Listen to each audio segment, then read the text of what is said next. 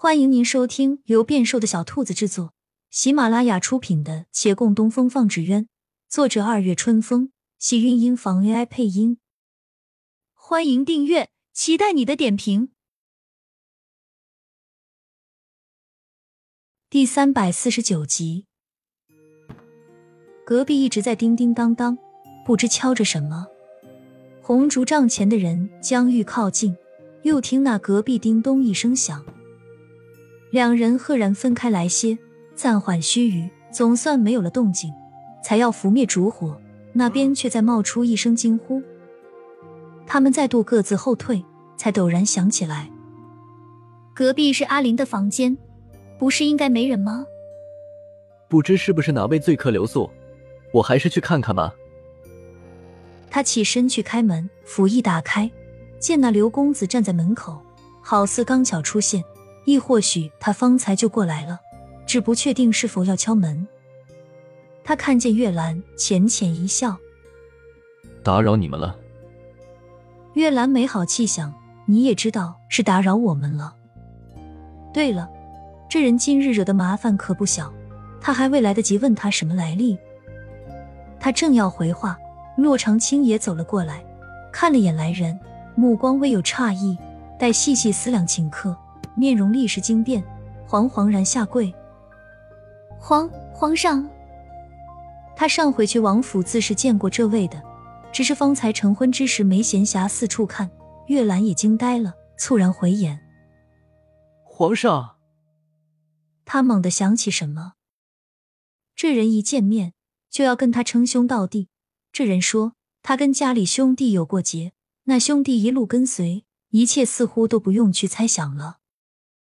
只是他们没想到，皇上并不是被蒙在鼓里的，他也许什么都知道。惊愕之余，看孟寻踉跄跑出来，望见这边已摊牌，只得露出了讪讪的笑。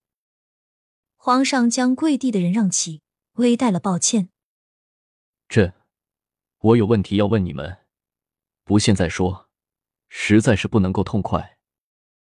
你不现在解释解释，你怎么来这儿了，也实在不痛快。”几人聚于陆灵房间，一进屋，来人脚步不由停了一下。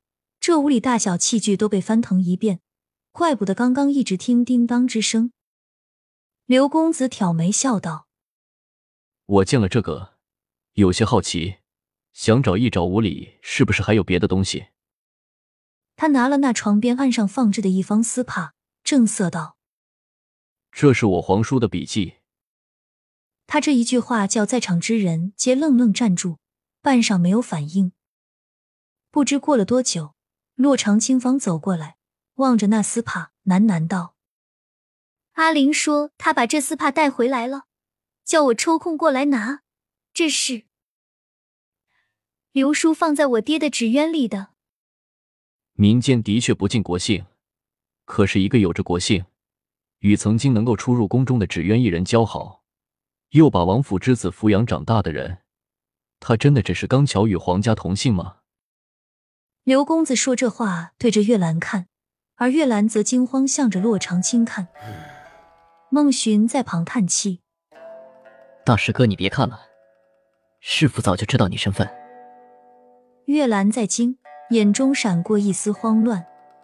洛长青攥住他的手，温婉一笑：“不管你是何等身份。”在我眼里，你只是你。他略微放下心来，这样思量，今日袭击他的定然就是安郡王了。不知那人可走了？他不经意看看自己的手，那是接暗器，幸好没有反甩出去，往事未曾重演。不过，真的是幸好吗？听洛长青在问，敢问皇上，刘叔是皇家人，真的吗？他还是皇叔，可可是先帝就宁亲王一个兄弟啊，不是天下皆知的吗？刘公子目光扫过几人，伸手邀他们坐下，随从沏了壶茶。他一面品着，一面悠然道：“世间事，非道听途说来辨黑白，大恶之人非你们所见，良善之辈也未必表里如一。你的刘叔，你们的义父。”也许要叫你们失望了。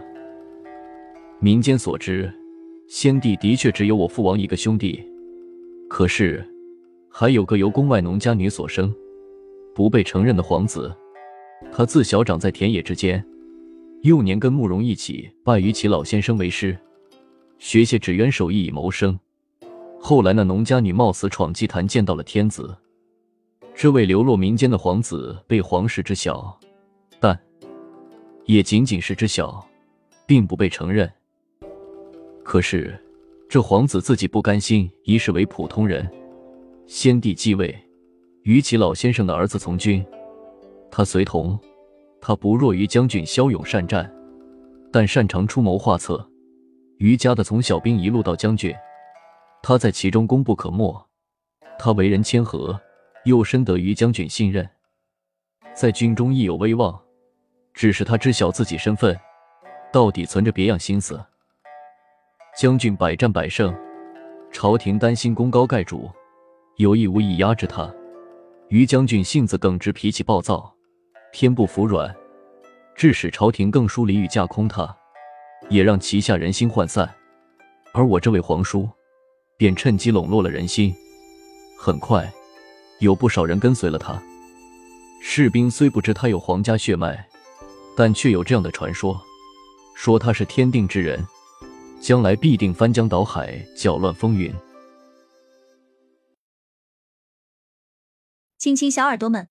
本集精彩内容就到这里了，下集更精彩，记得关注、点赞、收藏三连哦，爱你！